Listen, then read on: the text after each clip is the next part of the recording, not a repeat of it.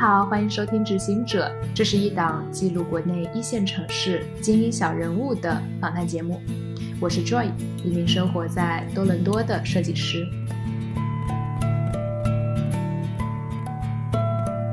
今天的节目嘉宾是来自创业沙拉的联合创始人 Zoe，他也是 One Piece Work 创新空间的前 BD 经理，主要负责与中美跨境有关的商业项目。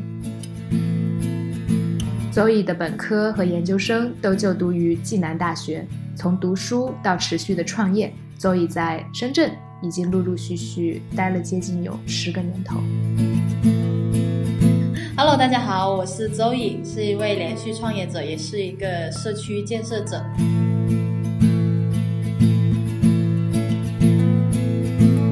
身处科技创业圈的小伙伴可能对创业沙拉并不陌生。在过去五年的时间里，全球共有来自六十四个国家的创业爱好者参与了创业沙拉组织的社区活动。啊创业沙拉其实是从深圳，然后再到一五年我们就做到三十五个城市，再到现在全球是六十多个城市。当时根本没有时间让我去思考，说我能不能，因为你必须得能，包括你要去洞察，就是在这里的团队每一个人他的一个诉求点是什么，你怎么去满足他。就是国外对社区的理解还是。比较前沿一些的，国内对社区很喜欢叫成社群，但是我自己觉得社区跟社群是完全不同的。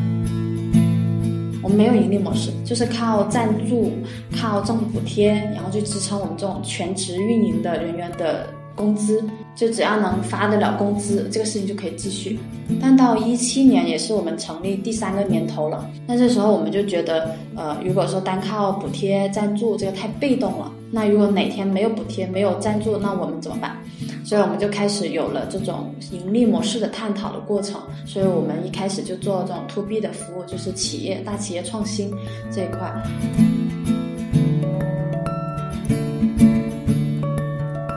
今天很开心和 Zoe 面对面，Zoe 大佬。我们就比较随意的聊，比较随意，比较随意，对对对，就是你是一直都在深圳吗？还是？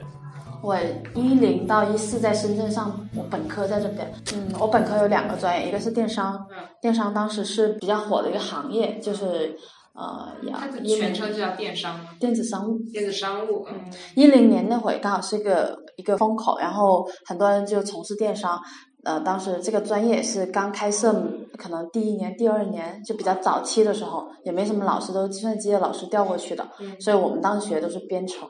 然后另外一个专业是。国贸，嗯就是国际经济与贸易，是我的第二个专业。对，是双专业。对对对，呃，我们是三学期制，就是也是暨大在深圳校区一个创新的改革。暑假期间其实是要去实习的，两个月时间。所以我在大学四年期间，我基本就把行政、市场、人事，就 HR，呃，还有像这种策划类的，就活动策划的，嗯，还有跟创业相关的活动。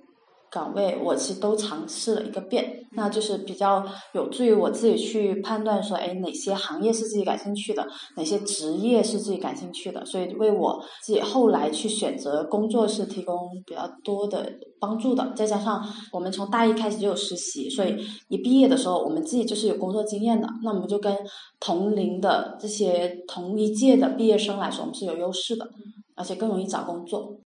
我研究生一年级的时候，我还记得我当时在学校图书馆在准备期末考试，然后这时候我我现在一个搭档叫 Jim，然后他给我打个电话，他说周颖，我们要做一个很有意思的大会，嗯，在一个音乐会现场，啊，就以一个轻松的方式让那个创业者去讲自己的创业项目，下面做的就是这种投资人。其实我大概听完之后，我最关心就是说，那都有谁？然后他说有吕珊啊、燕啊，有我们叫强哥，就他负责设计的，还有叫 Swans，他是独立音乐人，而且他本身也是有自己工作的。然后其中这四呃呃六个人里面有四个人一起出来做创业沙拉，就我们一起创办创业沙拉了。我当时问都有谁，嗯，他说有这些，然后我说好了，我不管你做什么，I'm in。我还记得我就说就叫 I'm in，其实做什么都不重要，只要这个团队是好的。那做什么事情都会比较有可能成功。好的定义是说，呃，这几个创始人，你们的技能是互补的，你们能够有共同的一个目标，而且愿意为这个目标去努力，呃，去去达成它。所以你们四个是之前就认识。之前认识，我们是一二年，当时我大二，嗯，机缘巧合之下，有个朋友推荐我去做了，当时我们叫创业周末的一个来源于美国西雅图的创业组织，他们会组织这种黑客马拉松，然后当时朋友推荐我去做志愿者，他说，哎，你是学生嘛，然后周末肯定有空，然后我们这个活动缺志愿者，你要不要来帮忙？我就我就去了，所以就从一二年十二月份。就从互联网的站长大会，什么 IT 圈，然后就跨界到了这种创业圈，也是那时候就被创业者吸引吧。因为我觉得这些呃，我们的黑客马上其实在周末举行，就周五晚到周日晚上，基本这个时间是呃上班族最累的一个时间，其实以后大不太愿意出去折腾的时间。但当时来的一百多号人都是像打了鸡血一样，所以从那一刻就是。呃，我就决定了以后都为他们去搭建这么一个平台，去把他们的想法在这里去呃尝试去做出来，就是那个是在创业周末的时候，是吧？就让你萌生了这样一个想要去做这种创业活动的想法。对，就是很希望自己能够为他们的梦想去提供一些自己力所能及可以做的事情。从一二年开始到一四年底。我们这三年就把创业周末在深圳做成了基本创业的人都会来参加的一个活动。因为创业周末，呃，这个活动的形式是让你有一个想法，而且在两天之内去尝试把它实践出来，做一个我们叫 demo，就是一个样品出来，然后看它是否可行，会由。投资人和呃以往这种经验丰富的、有成功经验的这些创业者，给你去从过来者的经历去告诉你，你这个项目呃做能否呃有这个价值，或者说你是不是有必要？这个活动结束后你就辞职开始创业，啊会会。啊，一个是这个价值，一个是帮是缩短了他们这个尝试的时间成本的，基本上两天可以把它未来三个月的时间去完成了。第二个就是呃降低这个试错的成本，就是先来这里先试一下，试一下看可不可行，不可行的话就避免盲目的辞职然后去干了。啊，所以就一二年到一四年就是做创业周末的志愿者，然后一五年创办创业沙拉，然后到一八年七月份离开创业沙拉，然后再到后面又做了别的创业项目，再到现在加入 One Piece Work。我自己一直在追求的一个呃，就是价值是在于说，就通过我自己的能力板块，就是我自己擅长的。技能去找到这种，我觉得比较具有社会价值的事情。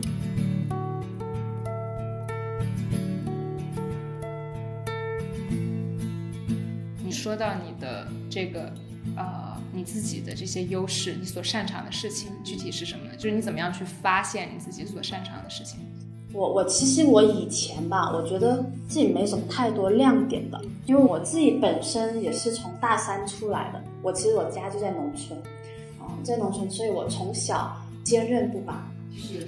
就是我我就想飞出大山，我想去外面更大的世界去拼搏，去实现自我。那就是这样一步一步到后面，真的就来到了上深圳，而且考上一本，对我们而且在农村的女孩子来说是很少的。我还是我们呃方圆可能不知道多少里为数不多的女大学生，而且是唯一的女研究生。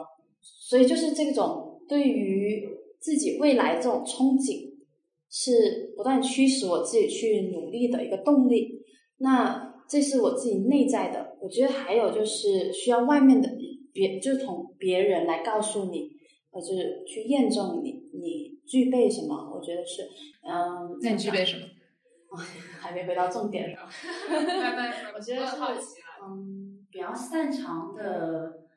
我觉得不同阶段不同。或者我我这么问吧，就比如说在创业沙拉，就你们四位发起者，呃，你觉得你说你们互补？啊，你所在里面擅长的，你所做的事情啊是什么呢？就是当你在做创业沙拉这个项目的时候，我觉得我的技能一个是运营，这个运营是指这种线下社区的运营，另外一种运营是指活动的运营，这个运营的技能，因为我可能做事情会比较细致。我觉得我自己属于实干派的，就可能呃，他们在说我们要做一个大方向一个什么事情，在我的脑海马上就列出来，就是要做这个事情，我们要做一二三四这四件事情，一二三四这四件事情怎么来做，做到怎么样，多长周期，谁来做，我马上大脑就会分解成这样，所以我擅长就是呃，一个是运营，第二个是执行力，第三个是这种学习能力吧。因为我们其实创业的时候，每个人都是就是一个人顶十个人去用。啊，创业沙拉其实是从深圳，然后再到一五年我们就做到三十五个城市，再到现在全球是六十多个城市。就是刚开始我们当时只想做深圳，所以我要做的就是管理深圳这个社区就好了。但是后面因为刚好遇上双创这个风口。很快特双创是什么？双创政策就是创新创业这种双创政策。嗯，李总理提出来的。嗯，我们就很快就铺到全国各地去了。那对于我自己得具备这种快速复制、总的这种统筹的能力的一个锻炼，当时根本没有时间让我去思考，说我能不能？因为你必须得能，包括你要去洞察，就是在这里的团队每一个人他的一个诉求点是什么，你怎么去满足？他就像我刚刚跟你说的，组织者他其实做这个事情，他其实是很认可我们的这个活动的意义，是对社会有价值、对创业者有帮助的。大家都是认定这个，那我们在这里就会很注重组织者的这个荣誉感。每年我们会有，比如说颁证书啊，然后还有采访每个组织者，才在创业沙拉当中他的成长故事，然后让更多人去了解组织者这样子。嗯，那具体你每天的这种。在做的事情是什么呢？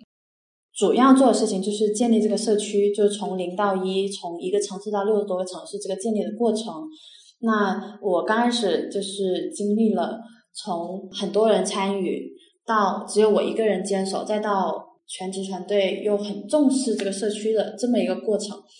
呃，刚开始很重视是因为我们呃在一五一六年就上升期，就是快速拓展的时候，我们整个团队其实只做社区建设，呃和这个黑客马拉松，然后再到后面只有我一个人，是因为我们当时做另外一个大型的活动叫大沙拉，嗯，那我们是从刚开始一五年第一场的五百人，到一六年我们做到三千多。三千五百人左右，就比较大规模的这样活动，当时就基本所有团队整个都在参与做大沙拉这个大型活动。川沙社区当时是被放到了一边的，但是我自己真正想做的事情其实就是社区，因为我觉得这个事情是很有价值，我很认可，而且我愿意用我毕生的时间来做这个事情。嗯，就就到那种程度，我当时就想，哎，你们就好好做大沙拉就好了，创业沙拉有我坚持就行。嗯，所以就再到后面，大家又意识到社区才是我们整个组织的一个基础，所以他们又回到，哎，我们根基得牢固，所以我们还是要很重视每一场活动，很重视每个组织者的质量，啊，很重视每一场活动的质量。呃，很重视我们的合作伙伴的维护，然后又到整个团队又回来一些，嗯，一直到呃一七年初，我们开始做 to B 的这种商业模式探讨，所以当时除了做社区，另外一个板块就是做 to B 的这个大企业创新，当时是两个事情都在做。那我每天做的事情的话，一个是呃活动的质量把控。我我是同时管理全国这五十多个城市每一场的活动质量，我的 KPI 就是每一场活动的质量必须得高，而且必须得一致的高。那对我的难点就在于说，每一场活动组织者都不同，每一场来的参与者、参赛者也不同，而且举办的场地也不同，可能甚至连评委都不同。那我怎么去做到？就是每一场活动的质量，不管谁来组织，不管何时何地组织，它的质量都是好的。那我就会不断去调整我的 SOP，就我活动的那个呃标准化手册。嗯，就是我们会对每个组织者会进行呃筛选。为什么还要有这一个月的这个申请周期？它是有原因的。我通过这一个月的考核，那我就能确保。我的人是对的，就先人后事，所以我主要的工作分成两个板块，一个就是组织者的筛选、培训，还有后期的维护。第二就是这种活动的呃管理，活动管理就包括了活动的发起、活动过程当中的那个活动跟进，再到活动现场执行的呃跟踪和活动后期的维护，就是主要是两块事情，所以每天都在重复做的都是这两个事情。第三个就是公司日常事务了，就像 HR 行政。所以当时还要还要管还要管新人新同事的招募，啊，还有安排入职，呃，财务就是同事的报销，还有整理我们的工资表，然后跟我们的财务去对对工资表，还有发工资这些，就是三个事情都在做，嗯每天都这样，嗯。嗯，感觉会接触到非常多的人，人是对而且事也挺多的，对嗯后面我自己再次创业时也是很有帮助的，还包括在啊现在在现在这家公司去提一些优化的建议，嗯，都是有有帮助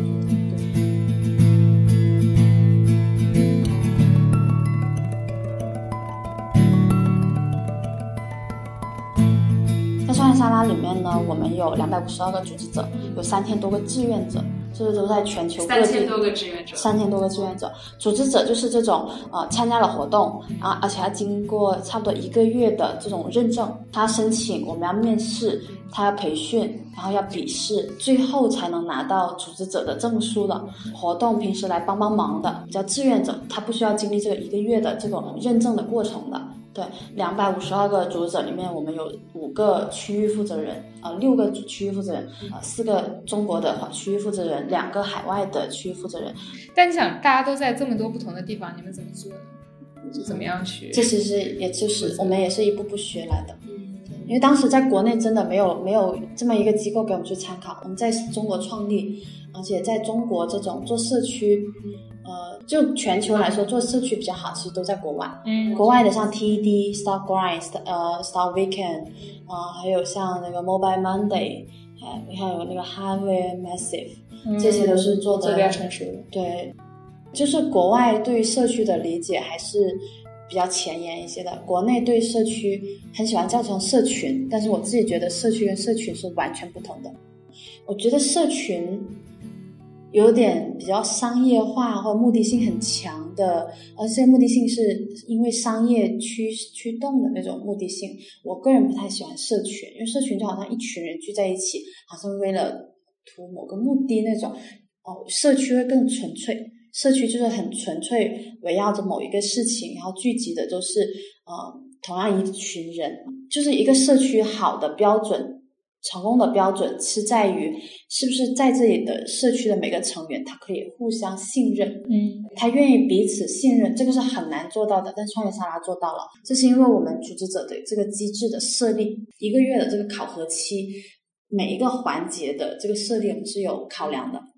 是你去设立这些东西吗？对，嗯啊，我去设立，然后我去监管，嗯然后去维护，嗯对但当然其中也很多。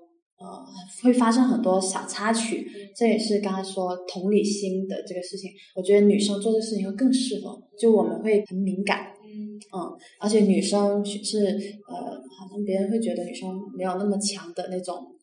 攻击性，攻击性对对会卸下防御，对，嗯，创业沙拉其他三位成员都是男生，都是所以这件事情交给你做。对，而且我自己喜欢做这个事情，我真的很认可这个事情。就是一开始可能吸引我去做这个事情，是因为情怀，嗯觉得这个事情很有价值。但后面让我坚持下去的，反而这是是这两百五十二个组织者，他们去激励我继续去做这个事情，因为是他们才有了这个社区，因为他们觉得这个事情是有价值的。所以每当我想要放弃的时候，我迷茫的时候，或者是我沮丧的时候，我只要想到这两百五十二个组织者，嗯我就有动力把它继续做下去，就会想要把事情做好。对你觉得就是女生在做这件事情会有优势吗？嗯嗯，哎，我觉得这个问题问的特别好，就是我们会比较感性，比较感性是的好处是很容易让大家很快了解到你的初衷，因为你很容易去感染人，这个是也有助于团队的团结，就是更直白去表达你的想法。嗯嗯，这个其实是女性创业者的一个很很好的一个特质，还有技能。我觉得这个是可以发挥，把自己的长处放大化的，就是说我们的同理心，我们的对细节的把握，还有我们的能就软管理能力，对对。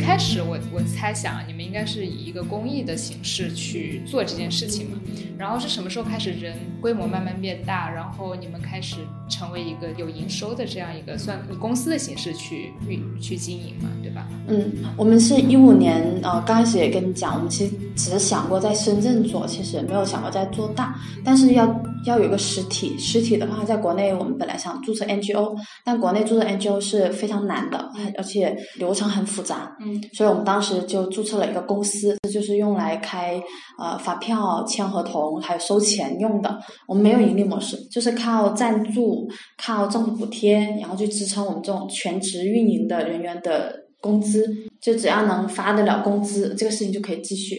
嗯，所以当时是这样，我们做了两年，两年期间我们就做到了全球六十多个城市。但到一七年也是我们成立第三个年头了，也对创业公司也是个坎，就是三年就一个坎。那这时候我们就觉得，呃，如果说单靠补贴赞助这个太被动了，那如果哪天没有补贴没有赞助，那我们怎么办？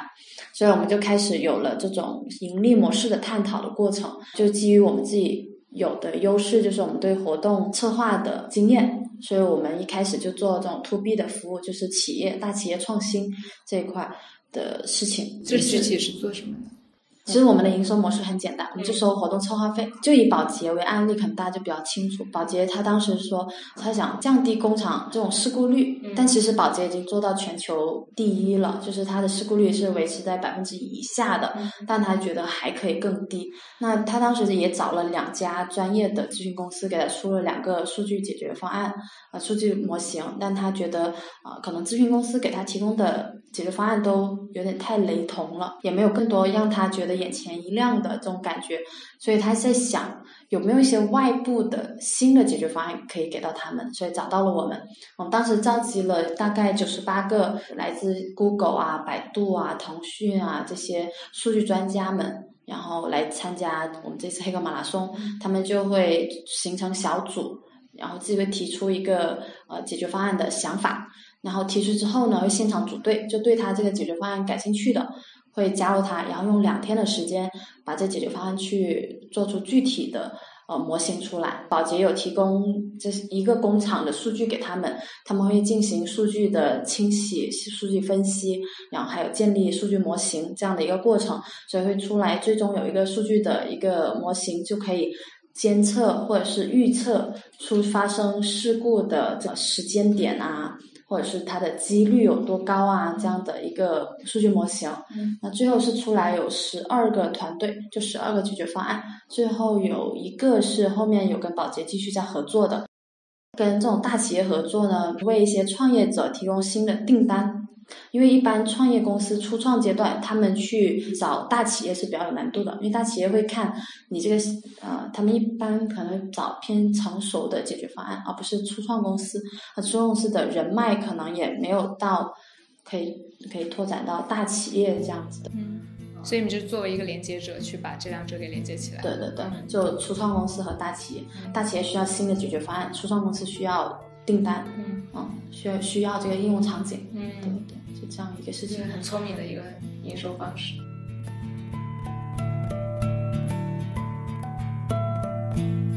以上便是本期的节目，在下一期的节目中，Zoe 会与我们分享他为什么会离开创业沙拉，以及他对硅谷创业文化及中国出海企业的一些观察。